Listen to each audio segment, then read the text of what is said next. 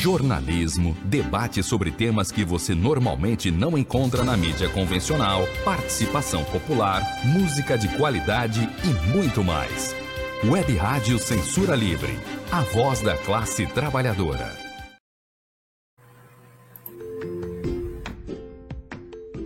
Olá, eu sou Lucília Machado, jornalista e diretora da consultoria Acessar Comunicação, Diversidade e Inclusão. Este é o podcast Acessando Lucília, que você ouve e assiste todas as terças-feiras, a partir das 18 horas, na web rádio Censura Livre, pelos canais do Facebook e do YouTube. Fique com a gente!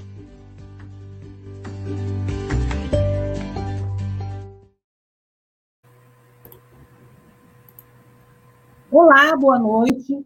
É, hoje nós vamos receber aqui é, duas psicólogas, Fernanda de Souza e Paloma Ramos, que tem outro sobrenome também que eu esqueci aqui, Paloma, muito bom falar. É, a gente vai falar sobre o Estatuto da Criança e do Adolescente, e que acabou de completar 30, 31 anos, mas é um assunto atual e que na pandemia muitos casos de violência e transgressões é, foram notificados e a gente está vivendo um momento difícil. E para conversar sobre esse tema tão interessante, eu trouxe essas duas especialistas no tema, meninas jovens e que sabem tudo sobre esse, sobre esse assunto. Eu vou me descrever para que as pessoas com deficiência visual e dificuldade de, de, de me enxergar possam. É, eu sou uma mulher branca, de cabelos castanhos escuros, estou com óculos dourados, tenho um nariz fino, boca fina, estou com um batom na cor da boca, Atrás de mim tem uma, uma parede salmão, um armário branco, uma porta branca. Eu estou sentada na minha cadeira de rodas, que não aparece aqui no vídeo. E estou com uma blusa marrom e bege. Agora eu vou passar para a Fernanda, que vai se apresentar e vai se descrever também. Fernanda, bom ter você aqui para falar sobre esse assunto tão importante. Boa noite. Olá, Lucília, boa noite. Boa noite a todos e todas. É, vou me descrever. Eu sou uma mulher branca, é, nariz fino, boca fina, cabelos enrolados na altura da, da orelha. É, estou com uma, um casaco claro e, e por baixo uma blusa também clara, de botões. Ao meu fundo, uma parede é, um tom bege e um espelho redondo. É, Paloma, por favor, se apresente e se descreva aqui para a gente começar um bate-papo. É, boa noite, eu sou a Paloma, eu sou uma mulher obesa, branca, é, uso óculos vermelhos e estou usando uma camisa é, azul escura e vermelha. E atrás de mim tem uma porta marrom e uma parede branca. Ótimo. Então vamos começar pela ordem alfabética, pela Fernanda. Eu, e a gente vai. Primeiro, Fernanda, queria que você explicasse para a gente que muita gente não sabe ainda, é, apesar dos 31 anos de estrada, né? O que, que é o ECA, o, o Estatuto da Criança e Adolescente, né? Uhum. Conta para a gente o que, que é o ECA e qual o principal desafio da sua implementação até hoje.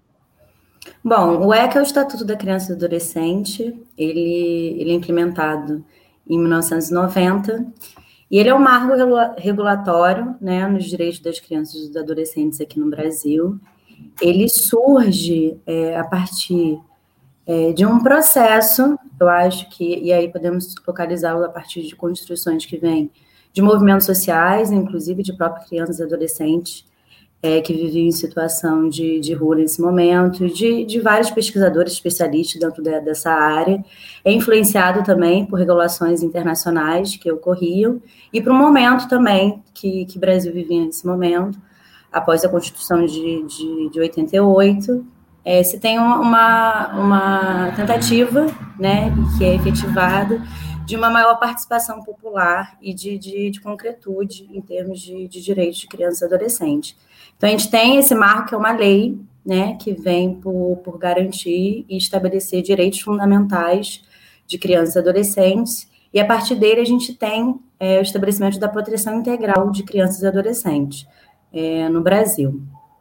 Uhum. Paloma, e diz para a gente, é, esse instrumento legal, ele é um desafio ainda hoje que ele seja implementado e cumprido, né? Como é que você vê o cenário do estatuto no Brasil de hoje? Eu gosto de pensar no estatuto como e, e eu não estou diminuindo quando digo isso, muito pelo contrário, é, mas gosto de pensar o estatuto como um sonho noventista, porque acho que foi uma época de sonhos e de sonhos que foram importantes e que é importante a gente estar tá tornando-os cada vez mais concretos.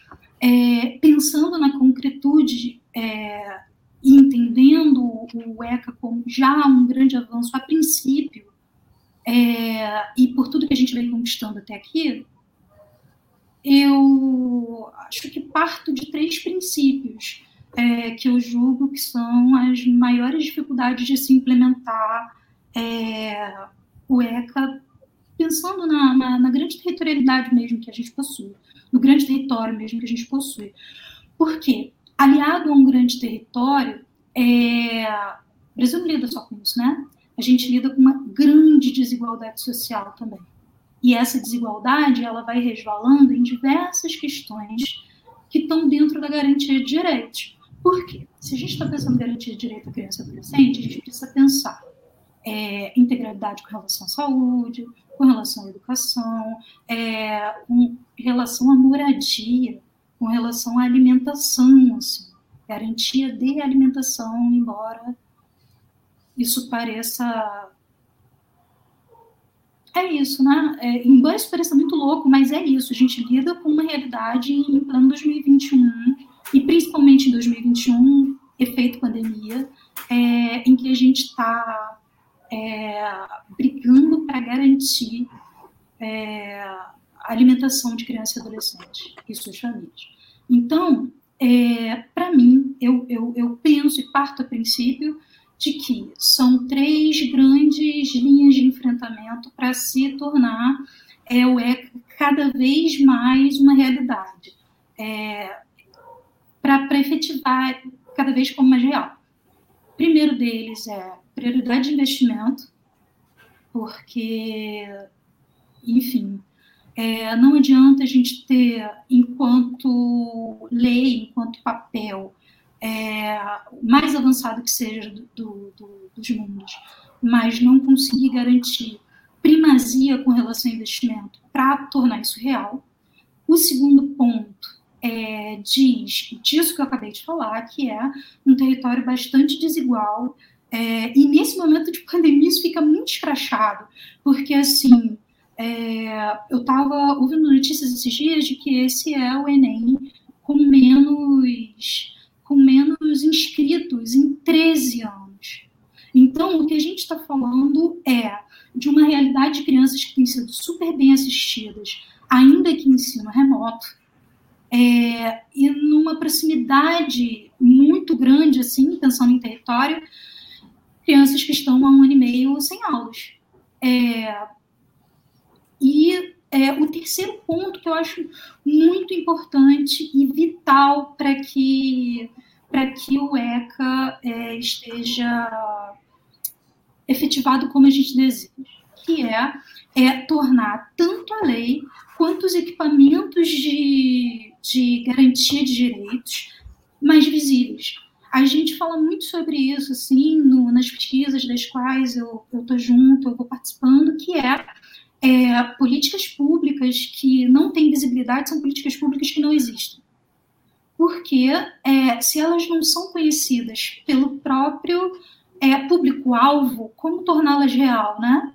O mesmo digo do, de, dos equipamentos da garantia mesmo. Eu, a gente estava com, com, os meninos do estado, dos estágios básicos essa semana, o, o, algumas semanas atrás, e aí surge essa questão, né? Assim, não é, mas tem um conselho tutelar aqui tão perto, eu não tinha nem noção. É, mas o conselho tutelar é tudo isso, e nós estamos falando de alunos que estão cursando uma faculdade pública, é, alunos que vêm de uma classe média e classe média alta, e ainda assim não têm conhecimento do conselho tutelar, para que serve, como serve, como a gente acessa, por que a gente acessa. Então, eu acho que é isso, assim, o terceiro ponto que eu acho crucial, que é tornar conhecido tanto ECA quanto as políticas públicas que se faz voltado para esse público-alvo, que é a infância, a adolescência, e sempre estendo para suas famílias. E aparelhos do sistema de garantia de direitos. Ótimo. Ô, Fernanda, eh, voltando ao que ela falou, hoje mesmo eu vi num grupo eh, do Facebook, aqui na internet tem um grupo chamado Uma Mão Lava Outra, que as pessoas trocam informações, né? E tem desde anúncio de comida até pedido de ajuda. E uma pessoa estava falando que crianças abandonadas ou crianças que a mãe deixa em frente é, um local aqui no Banco Itaú, aqui no Ingá. Eu moro no Ingá, um bairro aqui próximo ao Graguatá. Então, assim, o que ela falou, as pessoas não sabem nem como né, procurar o conselho tutelar. Então, assim, é preciso essa informação. Qual o papel e a importância do conselho tutelar, né? E também da escola nessa tarefa, Fernanda? Então, eu aponto junto com, com Paloma essa questão, acho que, além né, de compreender como que isso funciona, qual é função do conselho tutelar, né? Esse, esse que para grande parte, acho que da sociedade, é, não só para aqueles que o buscam em termos de estudo, né, dentro do, do campo acadêmico, mas parte da sociedade que é o mais importante, né? A gente tem esse desafio, né, dessa divulgação do que, que seria o Conselho Tutelar, da importância dele dentro do sistema de garantia de direitos. É, o Conselho Tutelar ele surge, né, dentro do, do, do estabelecimento, a partir do estabelecimento do ECA, com uma potência muito grande, acredito eu, né, quando ele aparece ali em termos de lei, com a possibilidade de se garantir uma participação social e popular. Como se tivesse, a partir do, do Conselho Tutelar, uma é, desjudicialização, vamos dizer assim, né, para que o poder judiciário não fosse o único exclusivo e tivesse o poder ali é, é, principal nessas deliberações que envolvem direitos de crianças e adolescentes. Então, ele surge com a possibilidade é, de que pessoas, através de votos populares, né, possam estabelecer, estarem ali dentro do, do, do sistema de conselho, né, é, sistema de conselho não, desculpa, dentro do conselho, que são seus conselhos tutelares, é, participando da efetivação dessa garantia de crianças, é, de direitos de crianças e adolescentes, né. Ele surge também com a possibilidade, Lucília, de, de estabelecimento de, de um canal possível de denúncia, por exemplo, de quando há essas violações de direitos, né? Então, se pergunta muitas vezes, mas o que fazer, né, quando eu estou diante de uma violação de direitos de crianças e adolescentes? Existem canais possíveis para isso, né? A gente já discutiu em alguns momentos, acho que você, né, em termos é, da sociedade, que existe, por exemplo, um canal de direitos humanos, que existe o Disque 100, que você pode fazer uma, uma denúncia anônima, existe o próprio Ministério Público, que você pode comunicar diretamente através de uma denúncia anônima, um, uma violação percebida em termos de direitos de crianças e adolescentes, é o próprio Conselho Tutelar, que você pode ligar dentro da sua, da, da sua cidade ou comparecer presencialmente e buscar esse canal de ajuda. E é o próprio Conselho Tutelar que ele vai ser o articulador dentro do sistema de, de, de garantia de direitos, junto com outras instituições e serviços, para buscar ou né, reconhecer como está sendo a, a, vida daquela criança naquele momento, se de fato há ou não essa, essa violação de direitos, e a quem recorrer. Então, acho que ele tem essa importância de ser um articulador né, dentro do, de todo o sistema de garantias. Que a gente tem um eixo de promoção, a gente tem um eixo também de defesa, né, dentro desse, desse sistema de, de garantias, e, e, poderia ser acionado, nesse caso, o Conselho Tutelar. Eu acho que você perguntou da escola também. É, qual o papel da escola? De que forma que a escola pode é, contribuir né? Quando vê um aluno que está com problema, ou então quando nota o ambiente familiar, a escola e o conselho tutelar, elas podem ser um, aliados nessa, nessa jornada do, do, do, do ECA, né? Com certeza. A escola ela faz parte né, desse, desse sistema, né? E, e mais que isso, acho que a, a escola tem uma potencialidade imensa, acho que nesse momento de pandemia isso fica evidente, inclusive por uma falta, né? que seria esse convívio de crianças e adolescentes dentro do, do, das, das, das, escolas. Eu acho que no Brasil entra uma questão é, que precisa ser levantada, e Paloma já levantou também, que a gente vive dentro de um território onde há muitas desigualdades sociais, né? É, marcadamente, e, e, e para uma diferença também que precisa ser pontuada de, de raça e de gênero. Então, assim, a gente não tem dentro do, da sociedade brasileira a criança ou adolescente. A gente existem várias formas de viver a infância, várias formas de viver a adolescência. E quando a gente está dentro do ambiente escolar, essas diferenças ela aparecem. E ela pode ganhar, acredito eu, uma potencialidade de ser escutadas, tanto no sentido de trazer isso de uma forma positiva, e no sentido, inclusive, também de compreender, acho que algumas violações de direitos que ali podem vir a aparecer, né? E a, a escola pode ser esse canal de comunicação com outros órgãos do sistema de garantia de direitos, seja com o Conselho Tutelar, seja com outras instâncias, seja com comunicação com a própria família. E, além disso, é na escola que muitas das vezes alguns direitos básicos e fundamentais são garantidos, como a própria alimentação aqui no, no nosso país, né? Muitas das, das, nossas crianças e adolescentes, eles precisam dessa alimentação fornecida é, pelas diversas escolas, seja desde lá da, da, do ensino fundamental, educação infantil, né? Ensino médio também, existe uma série de, de possibilidades de garantir direitos são feitas a partir da escola. Peloma quer complementar a fala da Fernanda em relação à escola e o próprio assunto que a gente estava iniciando? Inclusive, nós vivemos esse momento aqui, é, no início da pandemia, aqui em Niterói. É, o, o governo do estado do Rio de Janeiro também se posicionou assim, a priori, é, que era entender que afastar essas crianças do ambiente escolar não era tão simples, porque, afinal de contas, é, em alguns momentos é, me, me, me, passam recordações assim de vivências de conselho. Eu frequentei esse espaço entre os anos de 14 a 19. Início de 19 foi quando eu comecei esse desligamento. É, então eu vou sempre me, me, me a, a, memória me traz, né, é, vivências que atestam isso, assim é, lidar com, com a retirada, o, o impedimento, e, e, a pandemia era um, é um grande impedimento a esse retorno escolar, tinha uma questão bem maior por trás, que, que, que é o fato de que aquela, às vezes, é a única alimentação do dia. É, eu não digo nem apenas da criança, porque vi algumas histórias que me diziam de crianças que, que tentavam, né, é, levar a alimentação daquele dia para casa, para que os irmãos pudessem estar tá comendo as mesmas coisas que ele, ou para que a mãe experimentasse algo que ele não tinha comido ainda. Enfim. E é, por muitas vezes o próprio ambiente escolar se sensibiliza com isso e busca dar assistência nesse sentido. Então, quando a gente tira essas crianças da escola, é, em, em, vista de, de, algo que de fato era um impedimento, é um impedimento, é, esse suporte ele precisava ser mantido. E aí a gente viveu isso aqui em Niterói, né? É, do, da preocupação do até então prefeito de que, de que é, essas famílias não tivessem rompido esse acesso, não, não, não, não tivessem rompido esse acesso a alimentação que as crianças tinham ali.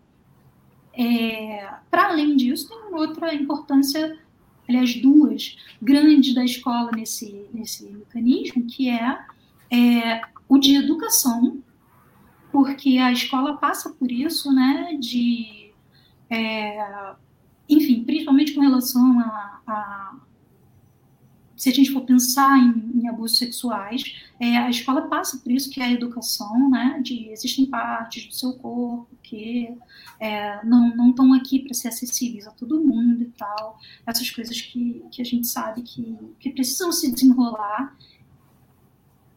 e que estão longe de ter uma faixa etária ideal para isso. É, porque esses ataques às vezes acontecem cedo demais. É, e um outro ponto, além desse de educar, é o de identificar, né?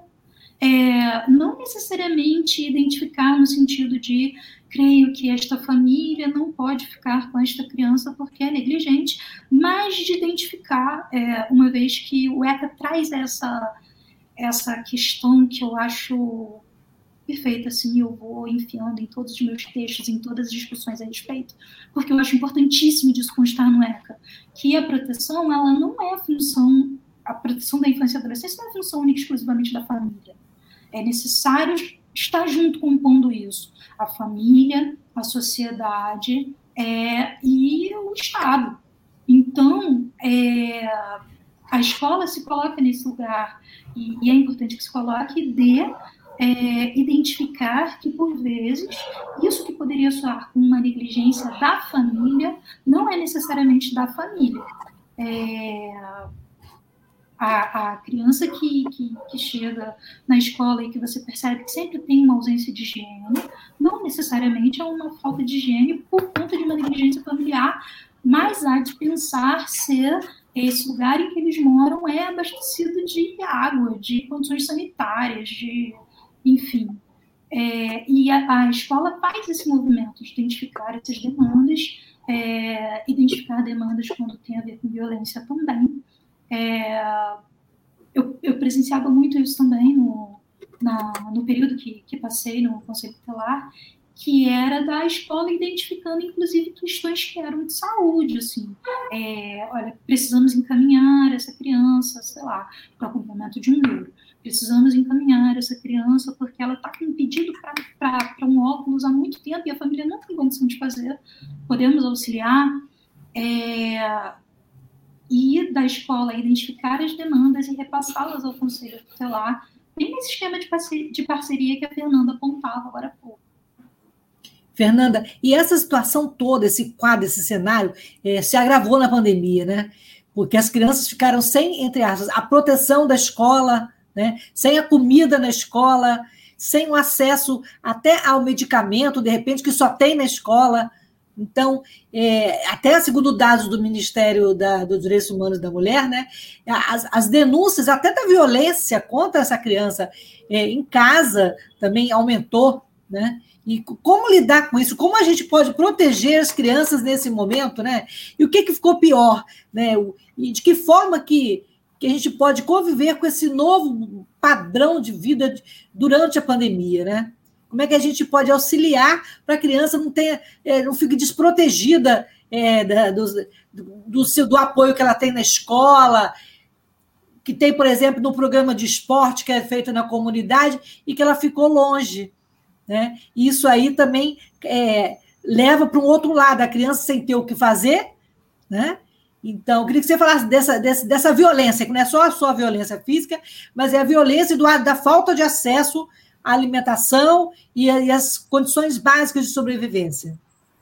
Eu acho que esse, esse cenário que a gente está vivendo é, no agora, ele, ele evidencia o quanto que o cuidado, a proteção de, de crianças e adolescentes, ele não, não, tem potencialidade se for isolado, né? Ele só é possível é, se ele for feito é, de forma, acho que articulada e de forma integrada, né? Então, eu acho que tem, que tem duas coisas que você traz, uma delas é, diz de um, de um, de um contexto é, social, político que a gente está vivendo, que é intensificado durante um contexto de pandemia, Acho que é muito importante, quando a gente pensa em direitos de crianças e adolescentes, é pensar que a gente vive num momento, por exemplo, de desmonte de políticas públicas, um momento que a gente está vivendo congelamento de, de gastos né, com políticas sociais, que a gente só tem previsão de uma possibilidade de retomada em 2036, o quanto que isso influencia diretamente todos os direitos sociais, eu acho que de todas as famílias, isso também influencia de, de crianças e adolescentes, né? A gente tem uma redução de direitos sociais de trabalhadores aqui no nosso país, então, com uma mudança né, em termos de direitos de, das leis trabalhistas. É um momento também de, de, um aumento de desemprego, um momento de retomada de, de um número muito, muito elevado de pessoas que estão numa condição de, é, de dificuldade para se alimentar nesse momento, isso influencia a vida de crianças e adolescentes. É, eu, eu, eu, acho que é um contexto, de modo geral, que, que já existia antes da pandemia, intensificada nesse, nesse momento. E, e dentro de um sistema de garantias de crianças e adolescentes, a gente vê como que isso é, aparece de diversas formas. Eu acho que aparece na vida é, diretamente dessas famílias, aparece também dentro de, com os trabalhadores que estão dentro desse sistema, que muitas vezes têm que fazer suas ações, né? é, para tentar proteger e, e, resguardar os direitos dessa família, dessa criança, desse adolescente, e que depende de toda a efetivação de um, de um sistema inteiro, né? Tanto ali do serviço que ele está trabalhando, seja ele qual for, e, e da, da integralização desses serviços. Quando essa rede, né, que deveria estar voltada, ela, ela já tem estruturalmente falando, né? É, um desinvestimento, se é que vou colocar com, com essa palavra, é, como, né, gente, é, é muito difícil individualizar na vida daquele trabalhador ali que ele sozinho, isolado, ele vai conseguir garantir a proteção dessa criança, desse adolescente. Então tem um contexto que eu acho que é, é maior, é, é social, estrutural do que a gente está vivendo agora, né? E, e outro contexto também que o que a pandemia traz para a gente é que essas crianças, esses adolescentes estão ficando, na maioria das vezes, a considerar que também que cada família está vivendo uma, uma realidade diferente, o modo de conseguir viver o isolamento social, né?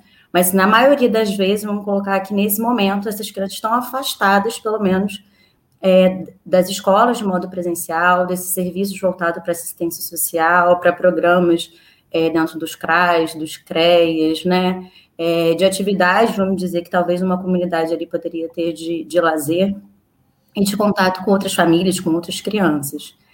E, e, é nesse momento também que há um questionamento a respeito do aumento de, de violência né, doméstica, do contato maior dessas crianças com suas famílias e de talvez uma dificuldade maior de uma denúncia, vamos dizer assim, dessas crianças, desses adolescentes a essas instituições, né? Então, o, o que se coloca como desafio seria como seria o canal de comunicação é, para via dessas denúncias, nesse momento agora. O que chama atenção também, um, é um outro ponto, seria qual que seria a comunicação direta dessas crianças um, a respeito dessas possíveis denúncias. Por exemplo, a gente mencionou um Disque 100, né, um Disque Direitos Humanos. Na maioria das vezes ele é feito por adultos, né? Mas como que a criança toma esse essa, vamos dizer, estou tentando achar uma palavra, mas como que a, a criança é, teria essa possibilidade nesse contexto agora que a gente está vivendo, isso anteriormente também é um questionamento, né? De tomar. Com a mãe, por exemplo, e a mãe é a própria pessoa que faz a violência, né? Sim. E então, assim, como que ela toma essa autonomia, essa frente, vamos dizer assim, dela própria conseguir denunciar, dela buscar essa ajuda, de buscar uma referência de confiança a alguém, porque se trata, às vezes, de pessoas que seriam, ou, ou deveriam ser, né? Essa, essas pessoas que deveriam fornecer essa confiança essa proteção. E quando isso é quebrado, é necessário que exista um, uma comunicação com, com, com outro, sujeito adulto, na maioria das vezes, né, para conseguir estabelecer esse contato. Então, assim, o desafio que se coloca nesse momento é isso: qual canal a ser estabelecido, né, é, para que essas crianças também possam vir a ter esse protagonismo. Acho que essa palavra que eu estava tentando encontrar para assumir, né, a possibilidade de se comunicar sobre sobre essa, essa denúncia. Beleza. A gente vai fazer um intervalo para falar um pouquinho do trabalho da rádio, que essa rádio é uma rádio como é, uma rádio trabalhador, não tem fins lucrativos, e para as pessoas conhecerem um pouco do trabalho, que tem tudo a ver com o que a gente está falando aqui, que é um espaço importante para a gente falar desse canal. A rádio também é um canal. E depois a gente volta com a Paloma falando aí é, sobre essa perspectiva que a Fernanda falou, tá bom? Então vamos lá, no intervalo a gente toma uma água e a gente volta rapidinho para falar sobre o ECA e sobre a violência e a realidade das crianças e adolescentes com deficiência e como denunciar e como lutar e como estar ao lado dessa população nesse momento tão importante e pandêmico.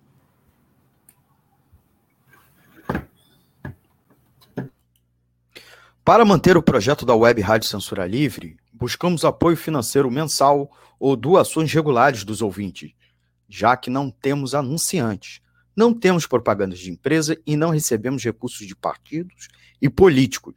Seja um apoiador regular e ouça nosso agradecimento no ar durante a transmissão de nossos programas. Seu apoio é muito importante para nós. E os apoiadores recebem prestação de contas mensal. Temos uma vaquinha virtual permanente. Para apoiar, acesse aqui https dois pontos barra barra apoia.c barra CL Web Rádio. O nosso muito obrigado. Web Rádio Censura Livre, a voz da classe trabalhadora.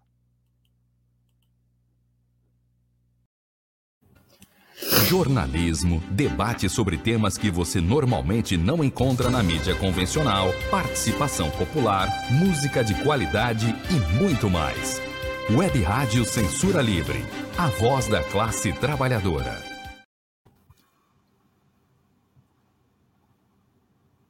Então, voltando ao nosso papo aqui com a Paloma, com a Fernanda, é, Paloma, então, ela falou da falta, às vezes, de canais, daí para as pessoas, na urgência de denunciar né, esses maltratos, esses abusos. Eu queria que você comentasse também dessa dificuldade e de que forma é, políticas públicas concebidas nesse sentido podem melhorar e abrir novas portas né, para que essa comunicação, essa denúncia chegue mais, mais, mais perto da realidade, chegue no Conselho Tutelar, chegue na, nas, nas instâncias efetivas.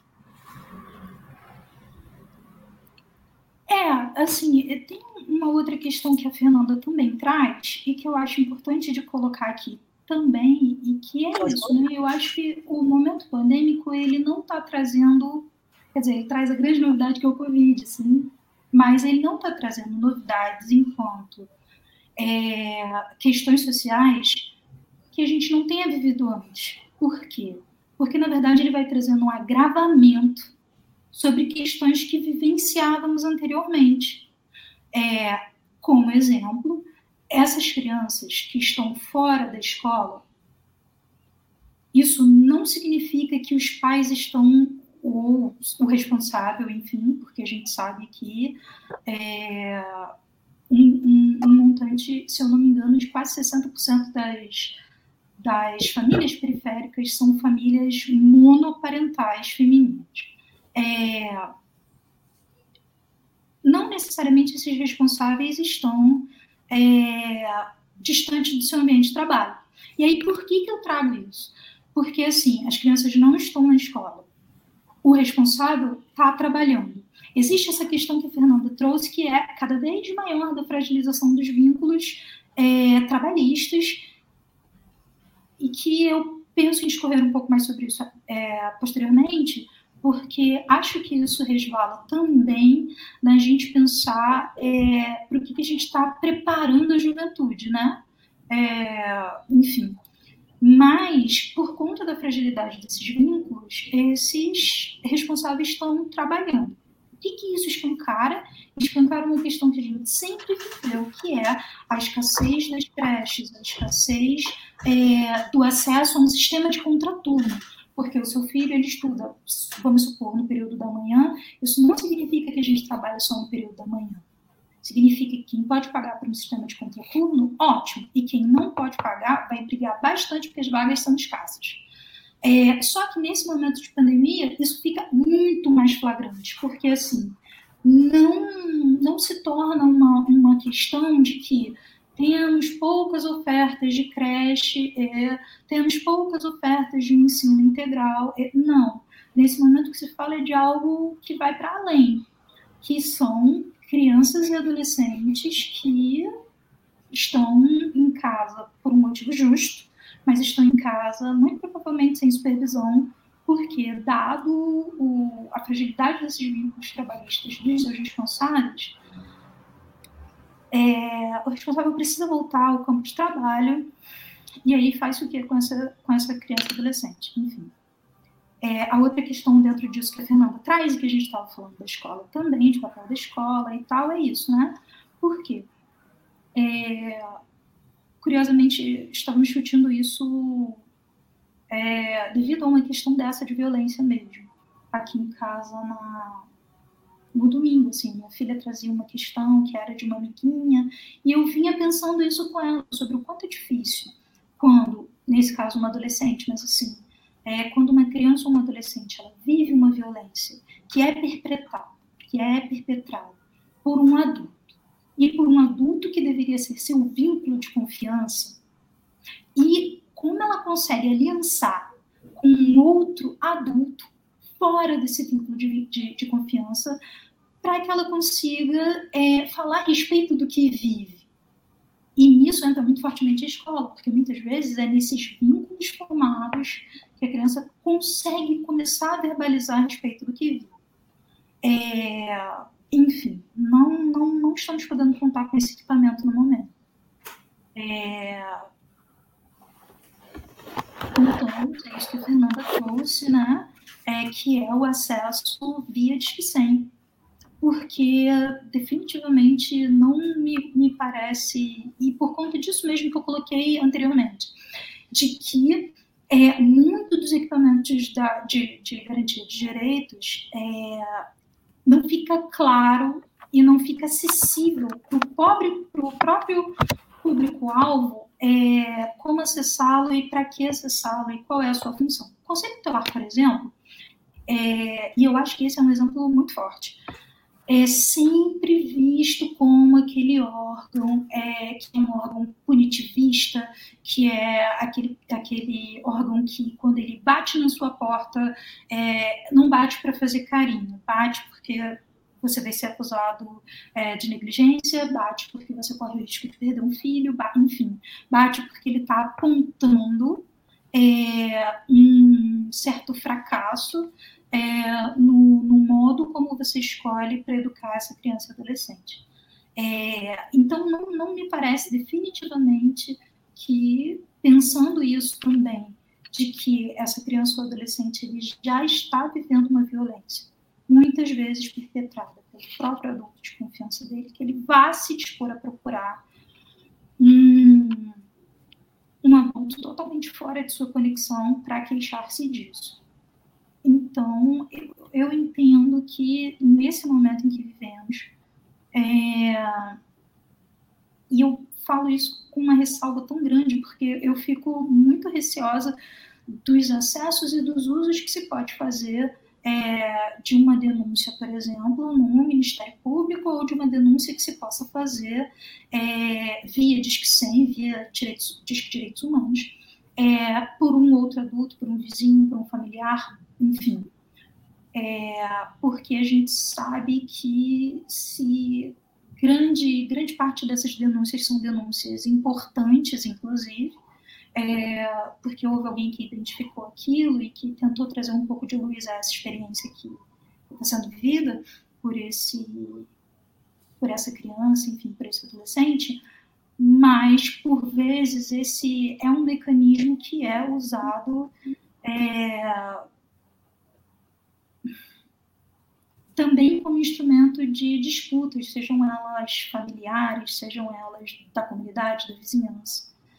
Mas, ainda que com essa minha ressalva, é, eu acho que esse é o canal, assim, é estarmos atentos no que tem acontecido no nosso entorno, porque identifico como o único canal possível nesse momento da gente estar cuidando do, dessas gerações futuras que estão crescendo aqui do lado da nossa porta, é do lado do lugar que vivemos, é próximo do seio familiar, enfim. É, e aí a gente volta naquela questão, né? O que, que, se pode fazer enquanto políticas públicas? Acho que até passei por isso no início dessa fala. É, o que, que se pode fazer enquanto políticas públicas? Principalmente é, ampliar o acesso a esses canais, mas não somente ampliar o acesso a esses canais, é, mas uma divulgação mais massificada, não só uma divulgação mais massificada a respeito de quais são esses canais, mas é, também de qual a função de cada órgão dentro dessa, é, dessa rede de, de proteção e garantia de direitos. É, volto a dizer, já vou encerrar, sei que eu sou bastante prolixa. Volto a dizer, não estou falando única e exclusivamente de uma população que não tem acesso a uma certa educação, que não tem acesso a uma certa a, a, a bastante é, informação. Mas muitas vezes eu me vejo, por exemplo, sendo procurada por adultos, por adultos com bastante acesso e que também desconhecem é, a existência e a função do 100, por exemplo. Sim. Fernanda, você quer complementar a fala da, da Paloma? Eu também queria colocar uma outra questão. Eu lembro que quando foi se teve a eleição né, do Conselho Tutelar há pouco tempo, acho que foi no ano passado, né? E assim, existe uma politização também e alguns grupos né, que se aproveitam do Conselho Tutelar, né? Então, assim, até na hora de escolher é, quem vai compor esse Conselho Tutelar, também falta isso, né? É, como a gente pode proteger as crianças nesse sentido de escolher como é que a comunidade pode escolher melhor esses membros, né? A eleição, se eu não me engano, ela veio em 2018. 19, né, Fernanda? Foi 19, né? Foi depois, da, foi depois da eleição presidencial. Ou foi no mesmo ano, não me lembro. Olha, eu confesso que nesse contexto, desde a pandemia, 2019, 2020, 2021, eu fico ainda tentando localizar quando que eu estava, onde eu estou. Mas, se eu não me engano, foi 2019, não foi, Paloma? Eu acredito que sim. Foi 2019. Eu, eu vou ser sincera, eu acho que nesse ponto, eu acho que até a Paloma conseguiria trazer um pouquinho dessa realidade dos conselhos aí de, de Niterói. Acho que seria interessante. O que você acha, Paloma? Olha, eu consigo, mas. Eu consigo, mas existe mesmo. Eu sei que tem que são bastante. Como, Lucília? Desculpa. Existe mesmo essa, essa talvez essa manipulação, esse, esse perigo da manipulação ou é, dos políticos tomarem conta do Conselho Tutelar? Assim, é uma ameaça Sim, real. Olha só. Só é tem outra coisa para dizer além só é. Deixa eu te falar uma coisa. Inicialmente, é, eu vou até situar isso na minha experiência, nem vou ampliar, porque, enfim, sei que, que as opiniões que trago não são opiniões que são bem recebidas em todos os espaços, mas, enfim. Inicialmente, é, eu vivi uma, uma preocupação muito forte com relação a o fato do Conselho Tutelar, em algum momento, ele ter se tornado trampolim político. É, o que, que eu quero dizer com isso? Quero dizer que algumas pessoas é, vinham, é, tornavam-se conselheiros, tornavam-se conselheiros com algum apoio político, é, e, e, por isso tinham uma expressividade de votos bastante alta é, tornavam-se conselheiros, visando ter uma, um trabalho de base que é, sustentasse uma posterior candidatura é, enquanto vereador ou que visasse um, um trabalho de base, um suporte para as forças políticas que os tinham é, apoiado. Acho que, deu para passar sem. sem ser muito. É, sem, sem ferir suscetibilidades, né? Esse foi um primeiro momento. Posteriormente, é, a, eu comecei a me preocupar um pouco também com o fato de que é, havia uma havia uma eu vou usar intromissão, mas eu não estou querendo usar intromissão no sentido pejorativo, não. Mas é, é só porque eu não consigo pensar em uma outra palavra para encaixar aqui. Havia uma intromissão grande de um sistema religioso que vinha é, e tomava parte no conselho tutelar. E, assim, enquanto religião bacana, é, enquanto religião, enfim, cada conselheiro tem a sua, e muitas vezes é semelhante a muitas das famílias que atravessam esse espaço, é... mas tem uma questão grande aí que é quando esse espaço religioso ele começa a atravessar o conselho e isso que a Fernanda trouxe que é muito importante que é pensar a pluralidade de vidas que existem ali de possibilidades de existir. É, então o receio era de que é, esses, essa aparelhagem religiosa do Conselho Tutelar, ela resvalasse numa é,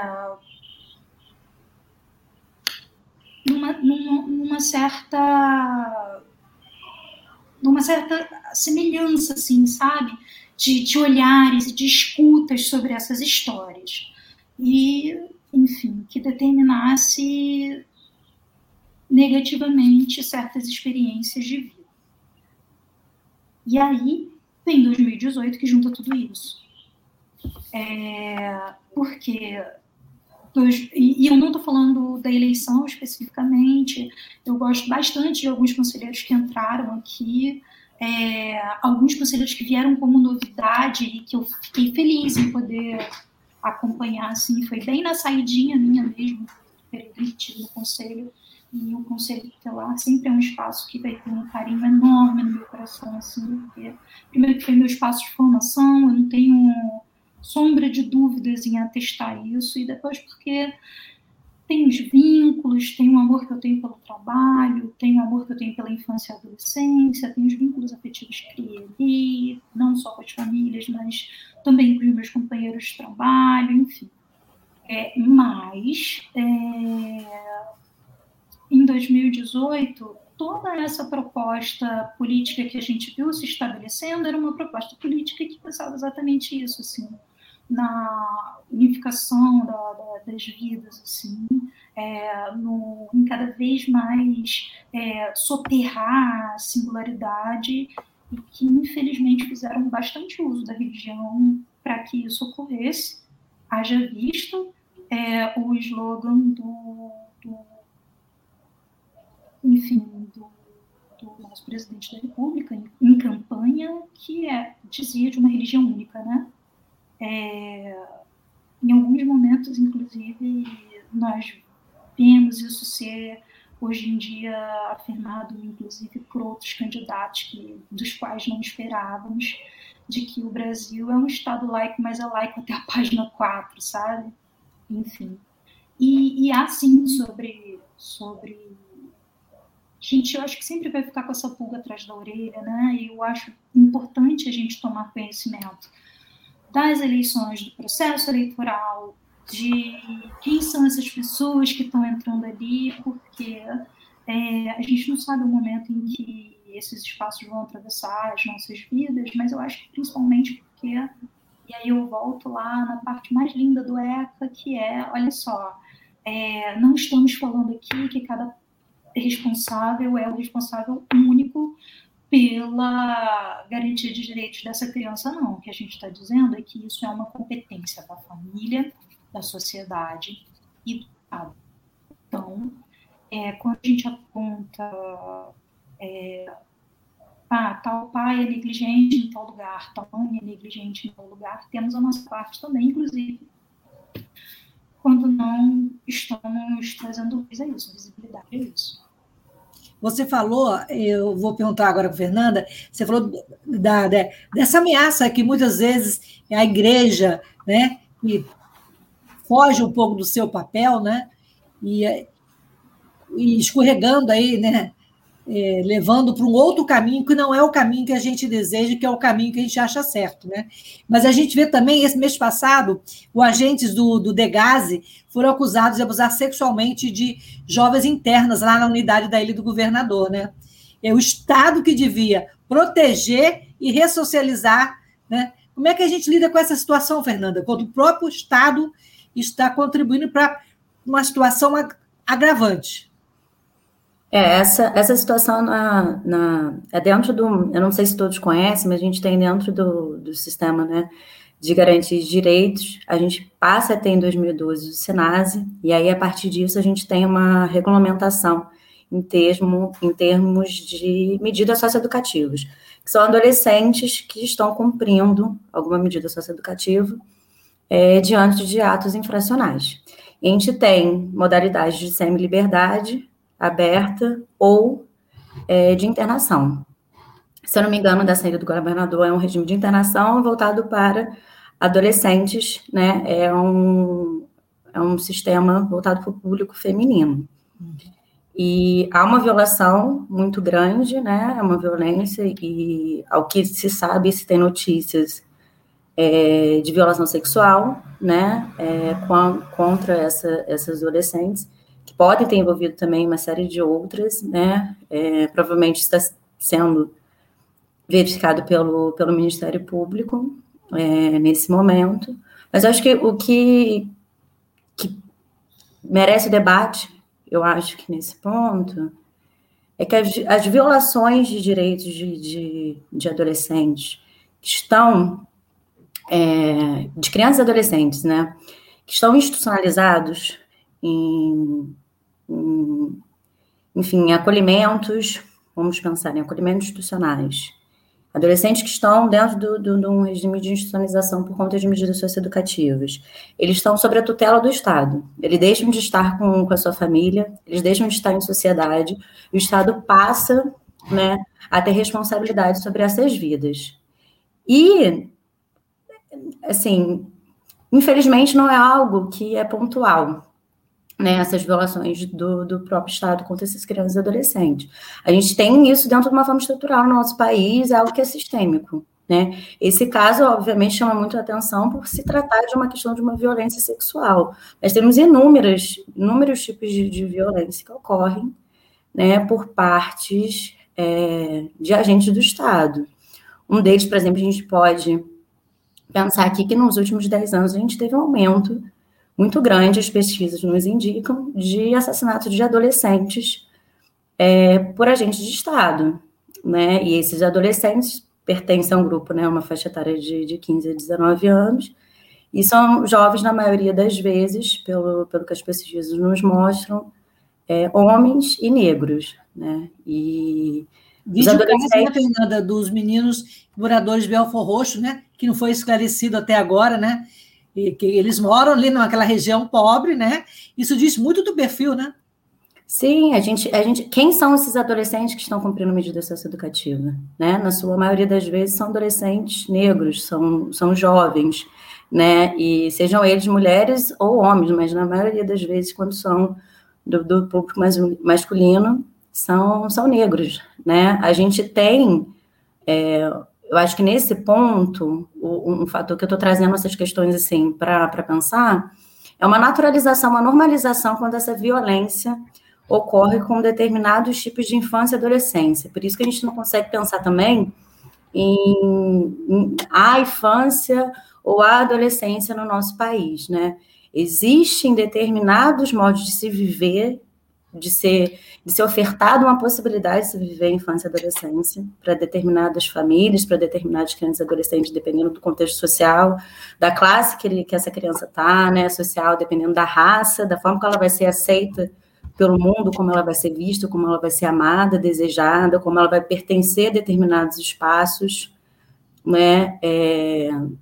e tem a forma como ela vai sofrer, inclusive, violações de direitos. Isso muda muito de acordo com onde ela está, né? Se é um bairro periférico, se ela tem um corpo negro, se, se ela é uma mulher, né? Se, mulher não, desculpa, né? A gente está falando de, de infância e adolescência, mas assim, se ela é uma menina ou um menino, tem a questão de gênero que entra aí também. Então, assim, tem essas questões que, que falar isso, a gente tem que trazer à tona toda vez isso ainda nessa discussão, porque às vezes, muitas vezes não é claro, a gente ainda vive um mito de uma democracia racial, como se a gente tivesse, diferente de outros países, como se o racismo não existisse, né? Como se fosse de coisa de outros países que têm a, a, a dimensão de um apartheid social mais marcado, né? Aqui é como se ele não existisse. A questão do racismo, às vezes a questão também de uma diferença para uma questão de gênero. É... Mas as pesquisas todas, elas nos indicam que há, inclusive em termos quantitativos, Qualitativo, né, qualitativos, então, se, se, se, se complexifica ainda mais as questões, como essas pessoas, esses pesquisadores também vão nos trazer dessas dimensões, por exemplo, diferenças subjetivas na vida dessas crianças e adolescentes, que é muito importante. Mas as questões dos números também nos apontam, né? Eles são essas são esses corpos que são alvos né, de, de uma série de violações de forma sistemática, e há uma naturalização. Eu acho que se tivesse, por exemplo, essa mesma tipo de violência, uma violência sexual por agentes do Estado, a corpos de adolescentes que tivessem outro território, seja né, um território de um. Vamos pensar num, num, num território ocupado por uma classe média, território onde essas meninas tivessem uma referência de famílias que são conhecidas dentro da sua, da sua cidade, né? Que, que são que tem um poder né, financeiro outro que não é esse, que tem uma outra outra né, é, uma outra pele, uma pele clara, que, que tem uma outra inserção dentro da sua comunidade. Estaríamos todos sabendo desse caso. Acredito que hoje, nem, nem, de repente, nem todo mundo sabe o que aconteceu na Ilha do Governador, né?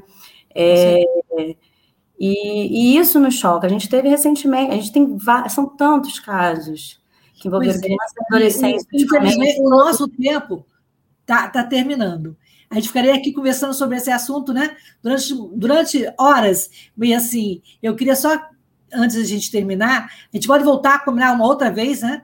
E quer, quer falar com a Paloma, com você também? É, o, a gente teve recentemente o caso daquele menino Henry Borel, né? Com, que ele foi atingir é, da classe, né? Da classe alta, classe média, né?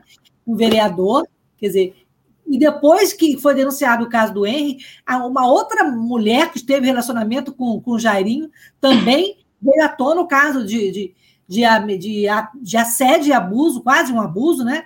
Com, com os filhos. Quer dizer, existe uma subnotificação dos casos, Paloma, e depois também você comentasse e finalizasse falando aí quais são os caminhos, o que, é que você espera dessa pandemia e como é que a gente pode fortalecer o ECA enquanto cidadão, eu enquanto mulher, pessoa com deficiência, vocês como é, trabalha no Ministério Público, ou seja, na universidade, como é que a gente pode contribuir para mudar esse cenário, Fernando e Paloma?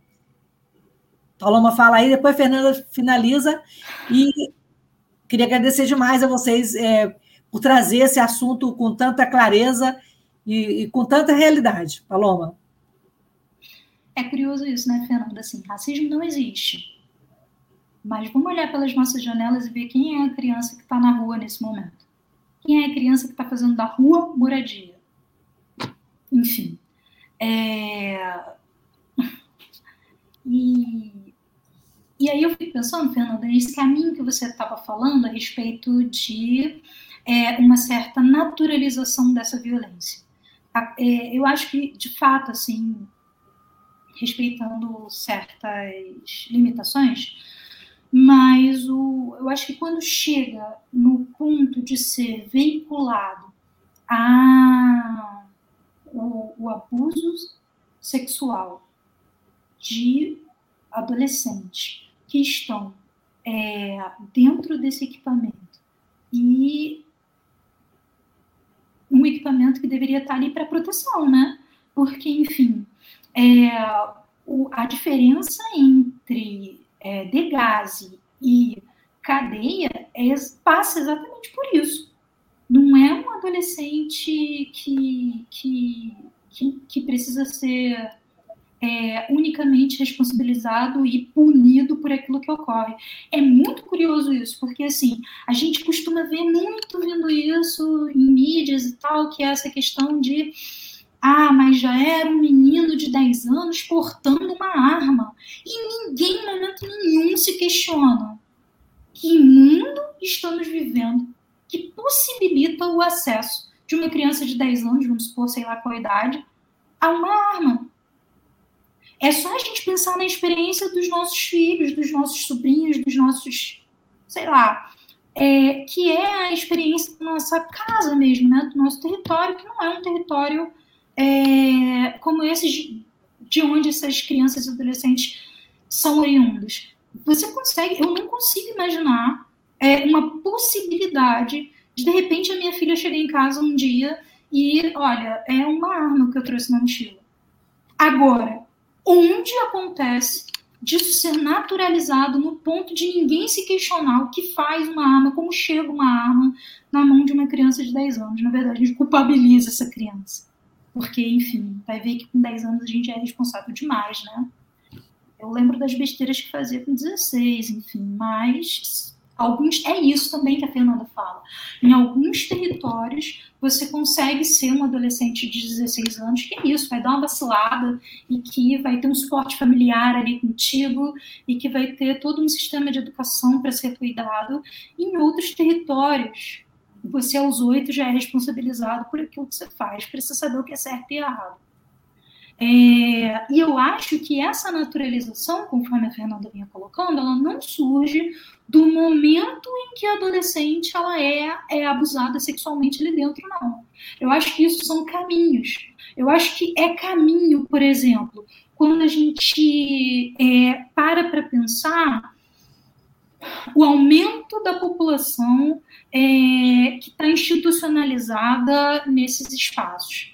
É, eu acho que isso começa a ser naturalizado como algo normal quando a gente para para pensar na série de abusos que ocorre nesse acesso das famílias até dentro desses sistemas é, e é, na, no, no, nível de reincidência, é, se eu não me engano, a reincidência do, do adolescente é, que cumpre medida hoje, é, acho que foi por essa semana que eu estava vendo essa notícia, acho que ela é atualizada. É, essa reincidência ela tem 60%. Como a gente pode pensar num sistema de socioeducação e que ele falha em 60% dos casos, entende? Enfim, é, eu vou me alongar demais, eu vou me alongar demais, porque... É, o nosso tempo está terminando. Eu queria que você, você desse aí um, uma palavra final. Como é que a gente pode fortalecer essa luta? Acho que inicialmente a gente já começa a fortalecer essa luta, e eu acho que é um dos pontos principais, também é um dos grandes desafios que o ECA vive hoje, que é esse processo de subjetivação que a gente vive. É isso mesmo que a Fernanda estava trazendo, que é essa naturalização de que algumas cores de pele, de que é, alguns territórios, de que, sabe, de que existem crianças e adolescentes que são propícios a isso. São as crianças e adolescentes que, quando você está andando na rua, você fecha a janela do carro para determinadas crianças que estão passando e não para outras. O que, que diferencia essa criança e adolescente para qual você está fechando a janela do carro porque você está com medo. E aquela que quando passa do seu lado, você, sei lá, vira para o outro lado, faz uma careta, brinca com ela, enfim. Eu acho que. Estamos no território sem lei, né? Eu Parece... acho que o início de tudo, de fortalecimento de ECA, a gente vai precisar passar por tudo isso, né? É, conforme eu vinha falando antes, de investimento em políticas públicas, de prioridade de investimento e tal. Mas isso eu acho difícil de acontecer quando o que a gente está colocando é, em jogo é a responsabilização da própria criança pela própria situação na qual ela se encontra. Ah, é, mas o adolescente chegou nesse ponto porque não gosta de estudar. De que escola nós estamos falando? De que tipo de ensino a gente está falando? Ah, ele chegou até esse ponto porque se deixou seduzir pelo crime de que possibilidade de vida a gente está falando e de que tipo de futuro a gente está preparando para essa juventude. Porque eles não são bobos, né? Eles percebem a fragilidade de vínculos empregatícios dos próprios responsáveis e eles sabem é, a, a, a, diferença. O, o esquema de organização do tráfico hoje como ele está e como ele parte de um princípio de se organizar como família, isso é muito astuto por parte é, do, do, de como ele se estabelece, é, e sabe qual é a vivência do, do, do responsável dele no, nesse trabalho que ele tem. Sabe a diferença disso que ele está é, tentando trazer como subsistência para si. Eu tá acho que enquanto a gente não começar a olhar todas as. Cortar por causa do nosso tempo, senão a Fernanda não vai não, poder. Eu vou fechar com uma frase.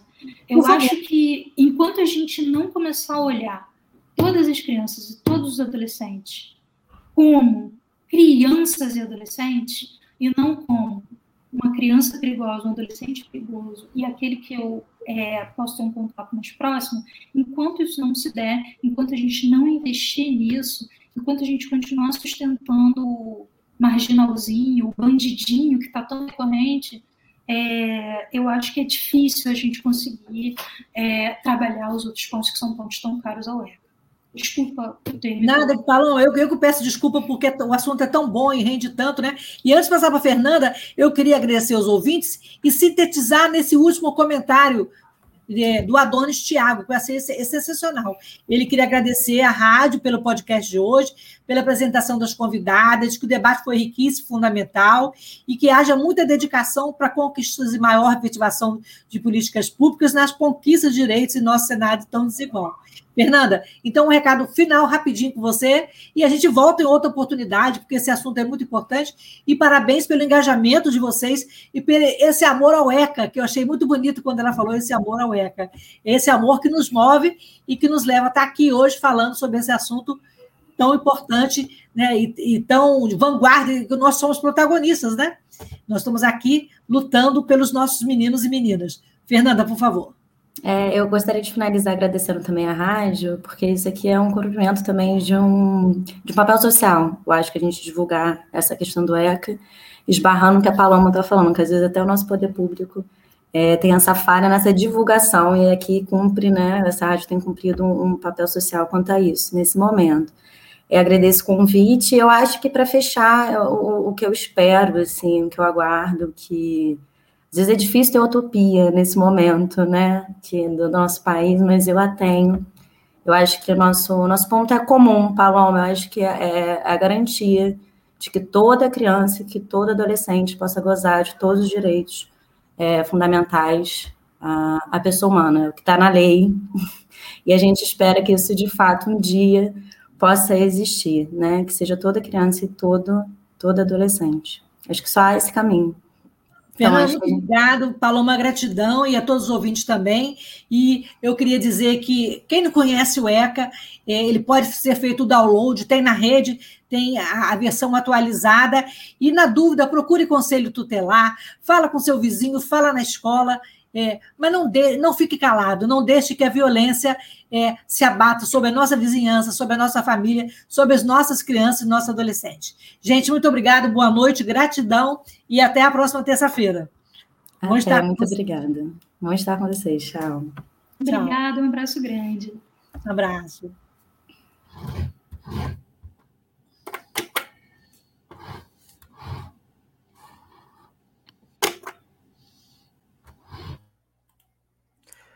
Sintonize a programação da Web Rádio Censura Livre pelo site www.clwebradio.com ou pelos aplicativos de rádio online para celular e tablet e também em Smart TV. Ouça ao vivo, mas também a exibição em horários alternativos, reprise e reapresentações. Acompanhe também a live ao vivo na página da Web Rádio Censura Livre, no Facebook ou pelo canal do YouTube. Não deixe de dar seu like e compartilhar com os amigos nas redes sociais. Assista ainda no Facebook e no YouTube as edições anteriores. Procure-nos no YouTube em youtube.com barra c barra censura livre e se inscreva no canal. Não deixe de clicar no sininho para receber as notificações de novos vídeos. Web Rádio Censura Livre, a voz da classe trabalhadora. Olá, eu sou Lucília Machado, jornalista e diretora da consultoria Acessar Comunicação, Diversidade e Inclusão. Este é o podcast Acessando Lucília que você ouve e assiste todas as terças-feiras, a partir das 18 horas, na web rádio Censura Livre, pelos canais do Facebook e do YouTube. Fique com a gente!